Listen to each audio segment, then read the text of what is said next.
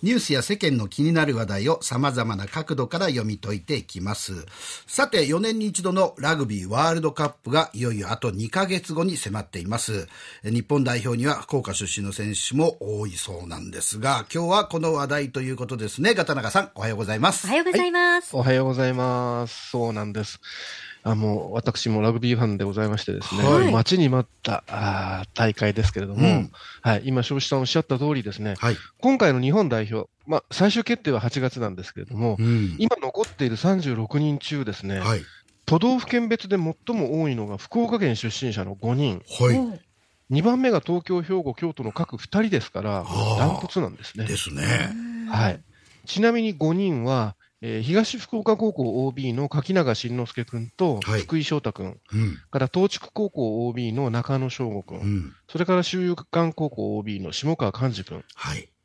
それにあの高校は荒尾高校ですけれども、はい、久留米市出身の流豊君、この5人なんですね。はいはいはい、で実はあの宮崎合宿メンバーからは外れたんですけども、最後にですね、うん。うん、直前の代表候補には、他にもあの東福岡高校 OB の小林健太君と、うん、えー、高校は大分舞鶴ですけれども、福岡市出身の伊藤平次郎君も入っていてですね、はい。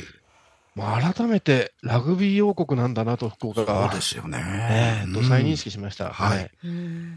で、まあ、その大人になって伸びるっていうのは、はい、これ、基礎がしっかりしていることと、うん、それからその世界レベルの高い目標があること。はいで、何よりやっぱりラグビーが好きじゃなければ続きませんよね。そうですね。はい。でその意味で、高校ラグビーの指導者はもちろんなんですけれども、うん、そのボランティアでね、小中学生を指導してくださってる皆さんや、はいもう30年以上毎年世界の強豪国の高校生世代を招いてあのワールドラグビーユース大会を開いてくださってるサニックスさんとかですね。はいはい。これ本当にあの福岡の幅広い裾野のおかげだと、えー、息子を指導してもらった一人としてですね、改めて感謝、したいと思うんです、ね、そうなんですね。息子さんもラグビーやってらして。はい、そうなんです。うん、ちょっとじゃあ、まあ、その件ですけど、はい、あの息子、実は柿永君と、はい、先ほど言った日本代表に残っている柿永君と東福岡高校ラグビー部の同級生でして、そうですか、うん、はい、今も仲良しでですね、うん、柿永君が選ばれたことを我がことのように喜んでました。はい、いや、なんかね、ガタナガさんがこのコーナーでね、選手のことをなんとか君、なんとか君っておかしいなと思ってたら、その息子の友達だったら、それは柿永君って呼びますわね。そうなんですね。なんか、さんって言いにくいんですよ。ね。あのうちで来たりしてたんで、ねうんうん、なるほど。はい。はい。はい、で、あの、息子もですね、うん、息子はあの、花園メンバーから最後外れたんですけれども、あの、この時の東福岡は優勝してですね、うん、その年のレギュラーは15人中10人が高校日本代表。すごいね。はい。で、後に柿永君とか、うん、3人の日本代表も生んだあの黄金世代だったんですね。すいません、余談でした。ごめんなさい。はい、で、改めて本題に戻りますと、はい、そのそんな福岡出身の日本代表5人のうち、最年少、えー、23歳の福井翔太君のインタビュー記事が先週土曜日の毎日新聞夕刊に載ってました。はい。はい。書き出しはこうあったんですね。うん、超高校級選手が異例のキャリアを歩み、世界最高峰の舞台に近づいていると。うん、で異例って何が異例なのかですけれども、はい、それはですね、同世代の高校日本代表選手がすべて大学に進学する中ですね、ええ、福井君は多くの大学からの誘いを蹴って、まっすぐトップリーグのパナソニックに進んだんですね。はい、で少し記事をご紹介しますと、うん、はい、今回のあのワールドカップフランス大会に出場できる日本代表は33人です。うん、それに対して、今、宮崎合宿に残っているメンバーは39人。うん、つまり、6人が振り落とされるんです。ですね。はい。彼らは今、その厳しい メンバー争いの真っ只中にいます。はい。はい。で日本代表合宿の練習の過酷さは世界一と言われるほどでして、6月にあの千葉県浦安市であった合宿について福井君は、うん、なんできついかわからないぐらいきついと。痛くて眠れない人もいるというふうに苦笑いしながら、でも自信があるからここに来た。一、うん、日一日の練習からセレクションにかけられていると思うので、絶対に負けないっていうふうに話してるんですね。はい、はい、あの彼は東福岡高校時代から日本ラグビー界を背負う逸材というふうに言われて、はい、当時の20歳以下日本代表に高校生で唯一選ばれてます。はい。まあ、当然、先ほども言いましたように、強豪大学から引く手あまただったんですけれども、ね、なんでトップリーグに直行したのかというとですね、はい、高校日本代表として、えー、対戦した対アイルランド戦、うん、ここでですね、力の差を痛感したからだったと言います。はい。はい。で、それでもやっぱ、お母さんは大学行ったんじゃないのって反対したらしいんですけれども、それを押し切っての決断で、はい、とはいえですね、ただ一人18歳ルーキーの戸惑いは、ストレス性胃腸炎で体重が減ってしまうほどだったというんですね。その大人ばっかりですからね、周りはね。ねええ、それこそ日本代表、うじゃうじゃ当時のパナソニックいましたし、でそんな中で支えとなったのは、同じアパートに住む外国人選手たちだったと。はい、彼らも初めての日本で、チームに溶け込もうと努めるわけですね、うん、でそんな姿に学びながら練習を重ねて、徐々に出場機会を増やして、うん、で4年目の今シーズンは、プレーオフを含む全13 18試合にすべてこれ出るまでに、主力に成長したんですね。はい、はいでそうして、えー、呼ばれた日本代表合宿 なんですけれども、あの彼のポジションはあのリーチマイケル選手たちがいるフォワード第3列です。うんはい、福井君以外は全員あのキャップ保持者っていうあの、よその国の代表との試合経験がある選手ばかりでして、ただ、彼は高校時代、快速ランナーが揃うウイングをしてたんですね。はいはい、で、だから他のフォワードの選手が持っていないスピードやステップワークという武器があります。はい、だからあの186センチ、101キロなんですけれども、うん、走れるフォワードとしてですね、はい、本人こう言ってます。2011年のワールドカップニュージーランド大会の時から、僕が日本代表に入って強くしたいと思っていたと。で、世界に勝ちたいと今話してるんですね。すごいですね。はい。だから高校生の時から、もう本当に、その、なんていうかな、ゴールを見てたっていうか、なんか大谷君みたいですよね。そうですね。うん、先を見てるんですね。はい。で、ちなみにあの、同じポジションには1学年上で修友館高校 OB の下川寛治君も残っていてですね、はい、まあ、福岡で長く暮らした私としては、どっちもフランスに行ってほしいと祈るような気持ちなんですけれども、はい。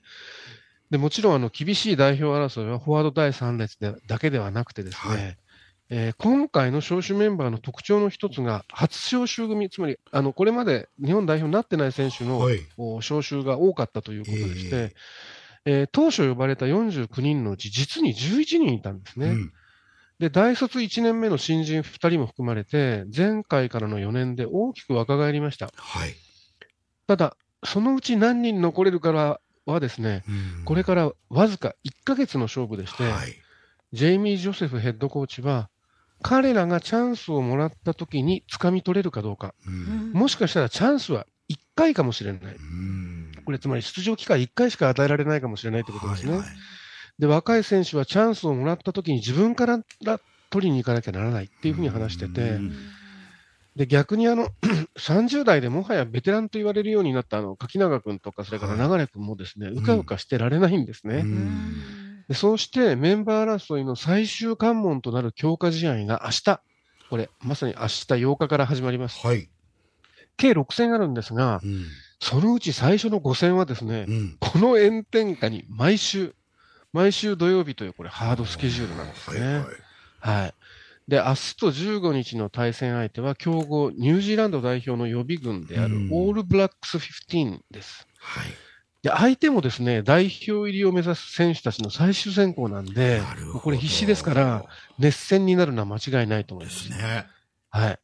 で、その後がですね、うん、22日が対サモア、うん、29日が対トンガ、うん、で、8月5日は対フィジー、というふうに、これ、いずれも今回、ワールドカップ出場国との代表戦で、で特に1次リーグの第3戦でぶつかるサモアとはですね、はい、その前哨戦になるんですね。なるほど。多分だから腹の探り合いで いろいろ。まあ作戦は見せないのかなとも思いますけれども、世界ランキングは日本の10位に対してサモアが12位、はい、フィジーは13位、トンガは15位。で日本が上なんですけれども、はい。過去の対戦成績は、対トンガが9勝9敗のイーブンで、うん、対サモアは5勝11敗、はい、対フィジーに至っては4勝14敗と、これ、大きく負け越していてですね、決して楽な相手じゃないんですね。で、いずれも、あの、高い身体能力と個人技を持つ、こう、奔放なラグビーなんですね。はい。はい。なので、日本の強化ポイントであるフィジカル、体を張った防御とか、うん、それを90分続ける持久力といった、あフィジカルを試すのに格好の相手ですし、はい、まあ、出場選手もまさにそこを試されるんですね。うんそうして最終メンバー33人が決まるのは、おそらく8月5日の対フィジー戦の後、うん、最後の強化試合となる26日の対イタリア戦までの間じゃないかと思います。はい、九州勢というくくりで言うと、福岡県出身の5人のほかにもですね、鹿児島実業高校 OB の中村亮斗君や、それから大分県佐伯市の日本文理大学附属高校 OB のグ・ジョン君もいますし、うん。ですから、願わくばですね、全員、切符をつかめるよう祈ってますけれども、はい、まあ、まずはこのハードスケジュールですから、怪我がないように、ベストコンディションで悔いのない夏を過ごしてほしいと思いますし、はい、あのリスナーの皆さんもぜひ応援してあげていただければと思います。はい、はい、であの本番のワールドカップフランス大会は9月8日開幕、うん、えー、本当にもう2ヶ月なんですね。はい、えー、日本の初戦は3日目の10日の対チリ戦ですけれども、まあ、本大会については、また改めて8月にでもお話しするとしてですね、はい、日本代表にとっても、ラグビーファンにとっても、暑い夏が明日の試合から始まりますんで、えー、ぜひ注目して、えー、福岡や九州の選手を応援していただきたいと、えー、ラグビーファンとしてお願いを申し上げます。はい。はい、ぜひね、えー、本当九州勢が、はい、えー、日本代表になることをね、えー、願ってということで、えー、ありがとうございました。今日はね、えー、ラグビーについて熱く語っていただきました。ありがとうございます。えー、元サンデー毎日編集長、ガタナが修一郎さんでした。ありがとうございました。